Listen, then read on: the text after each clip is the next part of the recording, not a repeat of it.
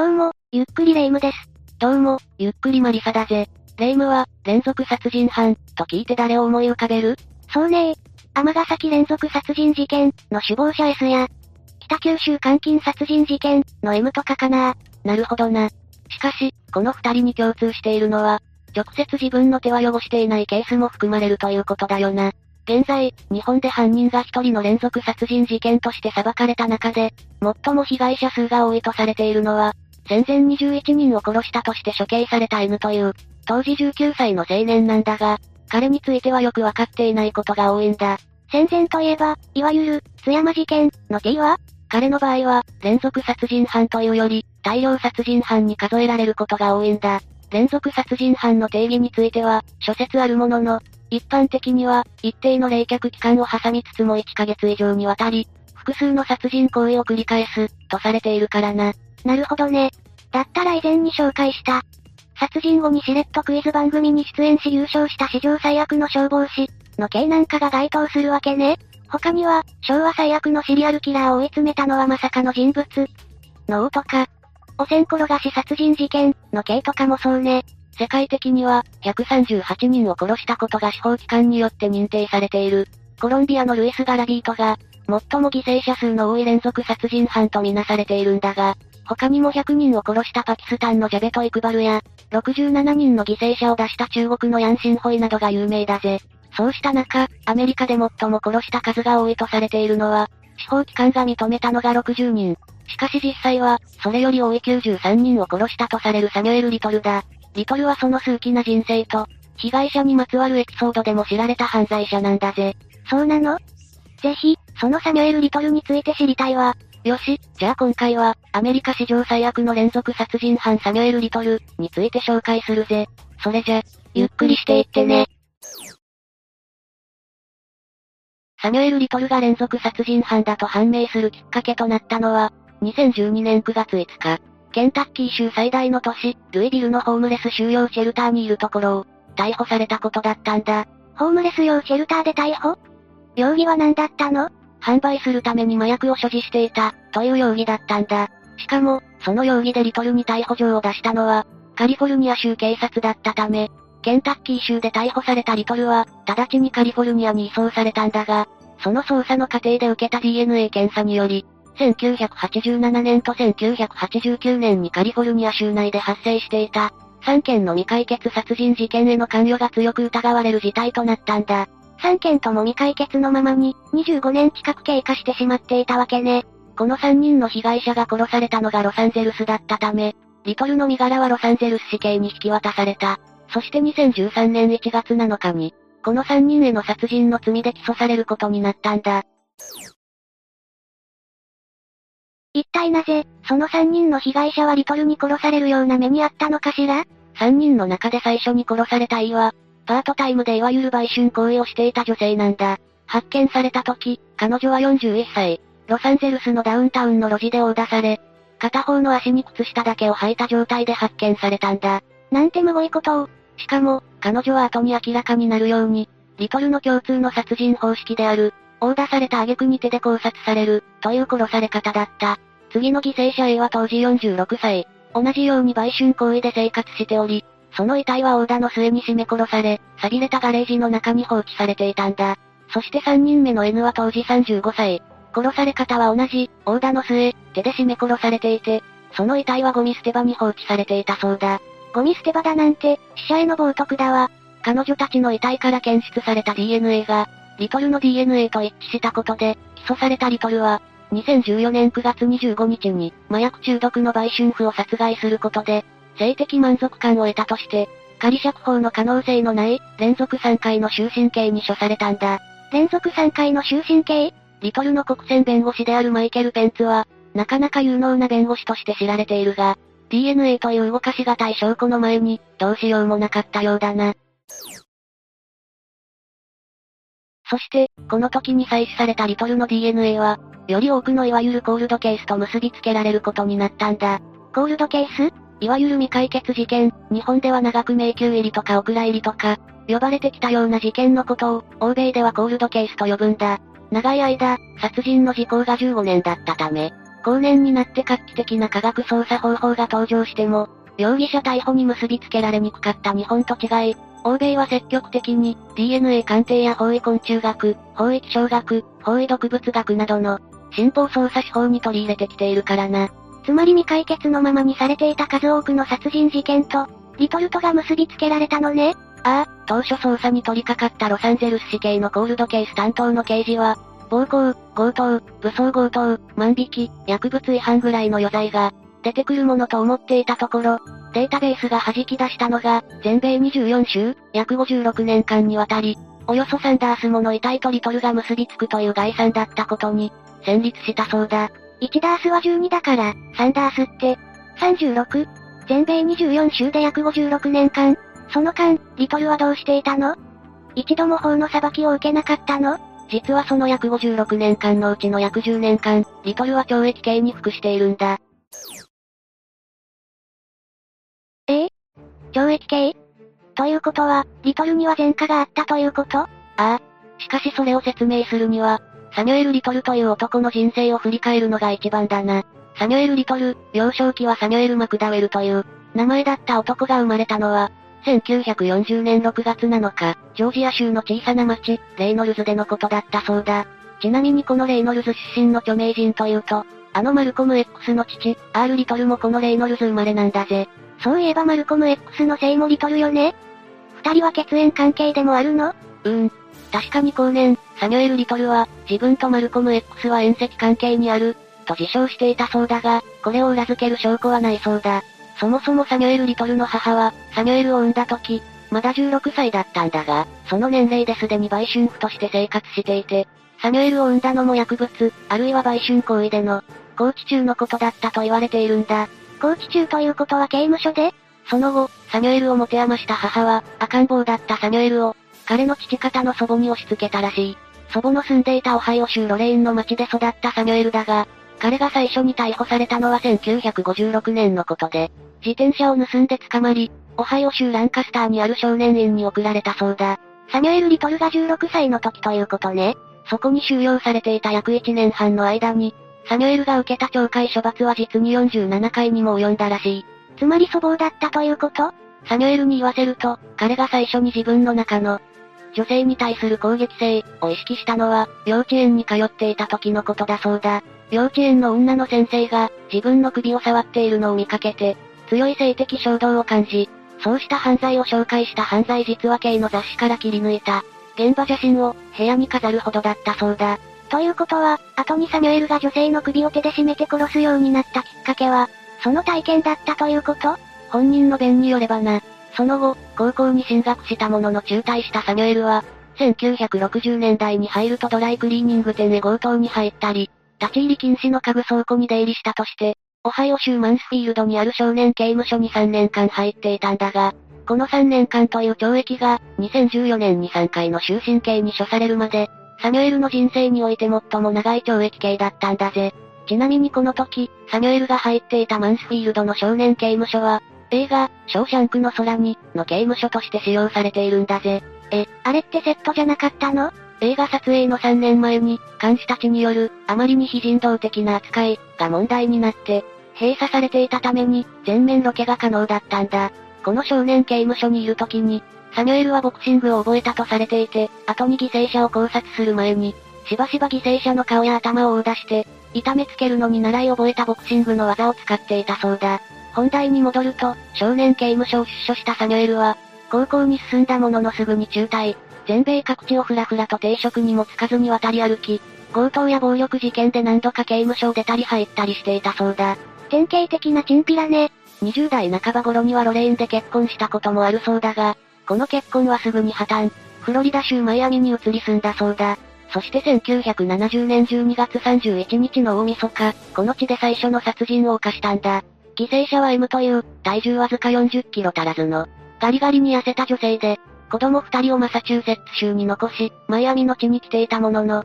毎日浴びるように飲酒をしていたせいで、街の誰からも大して気に留められていなかったらしい。そんな彼女を、サミュエルは車で誘い出して、考察。有名なエバーグレイズ国立公園近くに、その遺体を埋めたそうだ。サミュエルはこの殺人事件で、逮捕されなかったの？ああ。ある意味、この M の殺害で罪に問われなかったことが、その後のサミュエル・リトルの殺人案らを運命づけたとも言えるんだ。後にサミュエルがインタビューで述べたところによると、全部で93人とされる彼の犠牲者のうち、黒人女性は68人、あとは白人、ヒスパニック、ネイティブアメリカンの女性だったんだが、これらの女性の多くは薬物の影響下にあり、中には精神的な問題やアルコールの問題を抱えていた人もいたそうだ。仕事もその多くが、非合法の売春行為であり、サミュエルの言葉を借りれば、いなくなってもすぐに惜しまれることのない人、だったんだ。それはつまり、殺されてどこかに遺棄されてもすぐには発覚しないとか？ああ。サミュエルに言わせると、彼の犠牲者たちは、盗んでも罪に問われることのない、安価でみずみずしい果物と同じ、なんだそうだ。さらに、私はわざわざ白人が多く暮らすエリアに行って、そこで10代の女の子を手にかけるようなことはしませんよ。殺しをした町に、ほとぼりが冷めた頃に舞い戻って、また再び殺したこともあります。だってブドウの木には毎年ブドウが実りますよねあなたがブドウつまみをしたことがあるなら、わかるでしょ？あなたブドウの木に合計いくつのブドウの房がついているか、数えたりしますか？とね。つまりそれがサミュエルの言うところの、いなくなってもすぐに惜しまれることのない人、ということね。実際にサミュエルの事件について詳細に調べた犯罪学者の一人は、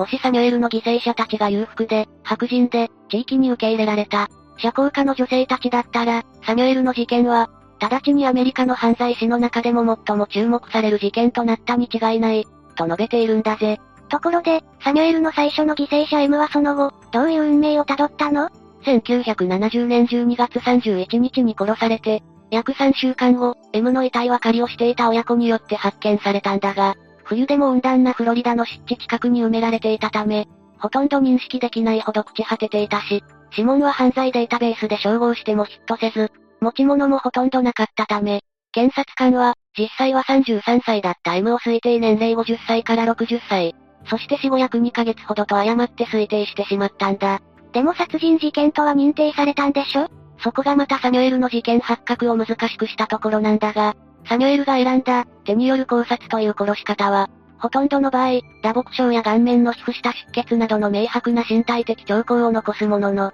M のように遺体が朽ち果ててしまったり、獣などによって遺体が損傷していると、明白な物理的証拠として残りにくいんだ。そのため、M の遺体は地面のごく浅いところに埋められていたこともあり、アルコールで酩酊した女性が生き倒れた事故死と判断されたんだ。つまり殺人事件としての捜査は行われなかったということ？ああ。こうした顛末になったサミュエルの犠牲者の数は、相当多くあったと見られているんだぜ。それでサミュエルは、自分は捕まらないと味を占めたわけね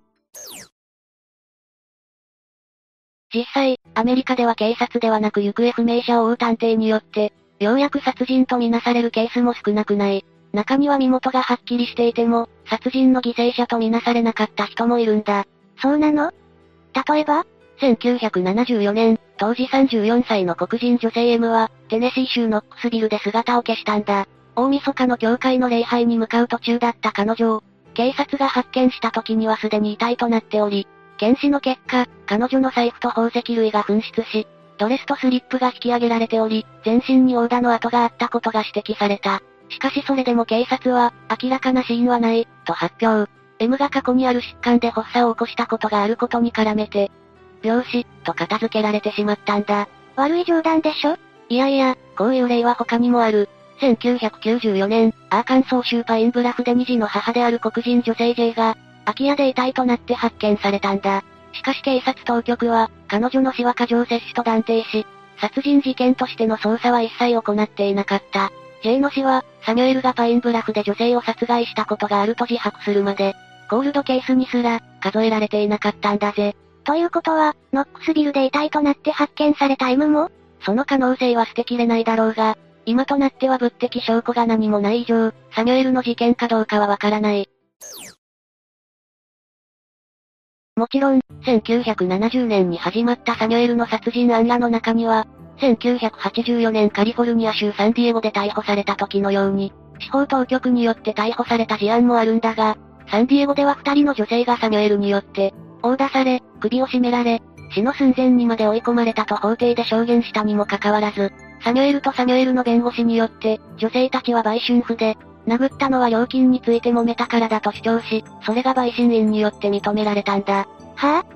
それで刑はどうなったの ?2 件合算で懲役4年、しかし実質19ヶ月。刑務所入りしていただけで仮釈放されたそうだ。この時の担当検事は、この男はいずれ似たような犯罪をする、と確信し、FBI にそのことを通知したそうだが、実際に FBI がサミュエルのことを初めて知ったのは、彼がロサンゼルスで3件の殺人事件で終身刑に処せられる前年の、2013年4月だったらしい。逆に言えば、2013年4月までサミュエル・リトルのことを、Facebook 愛は全く把握していなかったの？サミュエルが最後の犠牲者を殺害したのは、彼の自白によると2005年だから、FBI が把握する8年も前のことだったんだ。遅きに死したということね。同様のことは、ミシシッピ州やミズーリ州でも起きているんだ。逮捕されるたびごとにサミュエルは、相手の女性が薬物中毒で強欲な売春婦だということをアピールし、彼女たちの証言の信憑性を失わせ、軽い刑で済ませてきたんだ。それで、結局 DNA という動かぬ証拠で3件の終身刑になるまで、合算で10年足らずの刑にしか服していなかったのね。サミュエルは基本的に常に単独犯だったんだが、唯一一人だけ例外的にサミュエルと長い期間、関係を持ち続けた女性がいるんだ。名前をジーン・ドーシーと言い、サミュエルより27歳年上の黒人女性で、二人が出会ったのは、サミュエルが32歳、ジーンが59歳の時、場所はクリーブランド刑務所でのことだったんだ。随分年の離れたカップルね。二人は1987年にジーンが亡くなるまで、アメリカ各州に渡って、タバコや小型家電、衣類などを盗んで回って、生計を立てていたそうだ。もちろん、その間もジーンの目を盗んでサミュエルは殺しを続けていたし、おそらくそのことをジーンは薄々感づいていたという人もいる。なぜなら、ジーンはしばしばサミュエルが女性を殺すのに使った、自分たちのピックアップトラックを清掃していたからだそうだ。痕跡とかがあっても知らないふりをしていたということ？おそらくな。しかしそんな寺院が亡くなると、各地で泥棒をして生きていたサミュエルの暮らしは次第に苦しくなっていった。パートナーがいないことで、それまでは微罪で済んでいた罪も重くなり、より刑罰が重くなっていったそうだ。さらに年老いて身体の自由も効かなくなり始めたサミュエルは、ついに麻薬販売容疑で2012年に逮捕された。それが冒頭の3件の終身刑に結びついたのね。そうだ。そしてその頃、ロス死刑から連絡を受けた FBI は、サミュエルの犯罪傾向や手口を全米のコールドケースのデータベースと照合。埋もれてしまっているサミュエルの犠牲者かもしれない人々を、発掘しようとした。すぐに FBI では疑わしい事件がいくつも浮上したが、肝心の物理的証拠や法医学的証拠が残されていないものが多かったんだ。それをどう打開することができたの？そこで FBI は、殺人の自白を引き出すことを専門とする、テキサス州の公安局員の応援を要請。その公安局員は、直ちにカリフォルニアのサミュエルの元に飛び、刑務所で面会。そしてサミュエルに、全米であなたのことを知る人は少ない。しかし私はあなたはアメリカの犯罪史上類を見ない人だと思う。とサミュエルの自尊心をくすぐり。さらに、話をしてくれるなら、テレビやマクドナルドのハンバーガー、サミュエルの好きなものを揃えたホテルのような特別な独房に、サミュエルの身柄を移すことができる。サミュエルの趣味の一つの絵が自由に描けるようなアトリエも用意できる。加えて、サミュエルが自白した犯罪については死刑が免除されるように、働きかけることも約束する、といったことで、サミュエルは陥落。そこから1994年にテキサス州で殺した D という女性の事件を皮切りに、自白を始めたんだ。しかしいくら自白があったとしても、それらに該当する事件を FBI、あるいは地元の警察当局が把握していなければ意味がない。実際、司法当局がサミュエルの犠牲者として有罪判決を下すことができたのは、3件の終身刑の事件以外には2018年に1件、2019年に5件のみなんだ。そこで、FBI はサミュエルの自白を収めた動画とともに、サミュエルが描いた被害者の似顔絵をネットで公開し、広く一般に情報を求めたんだ。似顔絵？サミュエル自身が描いたの？公開した FBI の説明によると、サミュエルには絵を描く才能とともに、事象を写真のようにはっきり鮮明に覚える得意な才能があるらしい。それらを駆使して描かれた似顔絵は、非常に生き生きとしているんだ。さらにサミュエルはどこで犠牲者と出会い、どこで殺したのか、どこに遺体を置いたのかは説明できるものの、時間や距離を正確に記憶する能力には全く欠けていて、中には、サミュエルの供述とは時間軸にして10年以上、距離にして約70キロずれていることが証明されたケースもあったらしい。それだと確かに、特定するのが大変ね。最終的にサミュエルが自白した殺人は93人。そのうち39人の死については、司法当局により入手が可能だった証拠と照らし合わせて、2018年までに確認されている。最終的には62人の犠牲者が確認され、残り31人についても未だに確認に向けて作業が続いているんだ。一方、自白をし、そのうち確認された数件について、テキサス州やオハイオ州の裁判所で有罪判決を受けたサミュエルだったが、その晩年は、未解決のまま残った31件のうち約半数に当たる16件を犯し、さらに3回の終身刑をすでに受けていた、ロサンゼルスの刑務所で過ごしていたそうだが、2020年12月30日に病死しているんだ。その後、未解決事件の方はどうなったのかしら？2021年9月、ミシシッピー州で1977年に遺体で見つかった、身元不明の女性が遺伝子系図操作によって、1933年生まれで、事件当時は44歳の C という女性であることを特定したんだ。さらに2022年4月には、1990年7月にミシシッピ川で見つかった遺体が、当時28歳の J という女性であることも確認されている。この J という女性については、2019年にサミュエルの犠牲者の一人として公開されたスケッチを見た娘が、神様、これは私の母ではないでしょうか、と叫んだそうだ。その女性は、母親がいなくなった時、何歳だったの？まだわずか5歳だったらしいが、彼女やおばが DNA を提供したことで、1990年にミシシッピ川から漁師によって引き上げられていた、死因、身元ともに不明の遺体が、サミュエルの犠牲者である J だということが特定されたそうだ。遺族にとっては長い年月だったでしょうね。ああ。その間遺族は、J が家族を捨てて男と駆け落ちしたとか、J の夫が妻を殺してどこかに埋めたんだという、悪意のある噂に苦しめられなければならなかったんだから、特に長く辛い年月だったと思うぜ。1970年12月31日にサミュエルによって最初に殺された M という女性には、二人の子供がいたことは紹介したよなそのうちの一人はダリルという名前で、事件当時は9歳ほどだったんだ。彼はかつては明るく美しかった母が、ダリルのジップや、他のボーイフレンドによって DV を受けていたことを記憶していた。やがてその母はアルコールに溺れるようになり、ダリルと妹は大おばの手によって里子に出されて、母親と生き別れた。子供にとっては辛く悲しい出来事だったでしょうね。その後、ダリルは人に実母について聞かれると、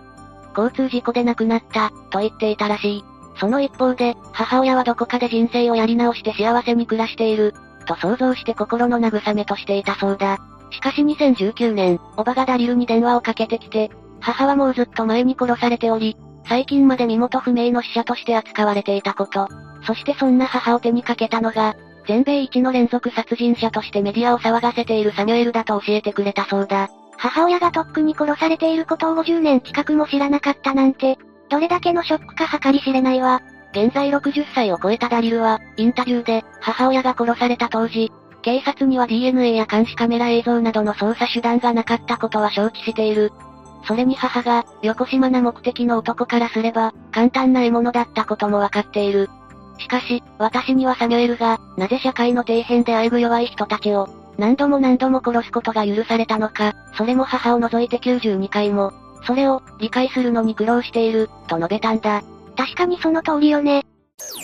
全米では約4万人もの人々が身元不明のままで、当局によって葬られていると言われている。もちろん中には DNA による鑑定で身元がわかる被害者もいるが、まだまだごく一部に過ぎない。自分の家族が生きているのか死んでいるのかもわからないなんて、想像を絶するわ。さらにアメリカには、ヘンリー・リー・ルーカスや、カール・ユージン・ワッツ、オービル・リン・メジャーズのように、被害者の数がはっきりせず、サミュエルよりももしかすると、数多く殺人を犯したかもしれない人物が数多くいる。そうした殺人犯たちの犠牲者は今も、発見されずにどこかにいるか、あるいは身元不明者として片付けられているかもしれない。科学が発展することで、そうした犠牲者たちの無念が少しでも早く、そして数多く晴れてくれることを祈らずにはいられないぜ。本当ね。アメリカだけでなく、日本でも同様の事件は起きているから、ぜひ一日でも早い事件解決が望まれるわね。さて、というわけで今回は、アメリカ史上最悪の連続殺人犯について紹介したぜ。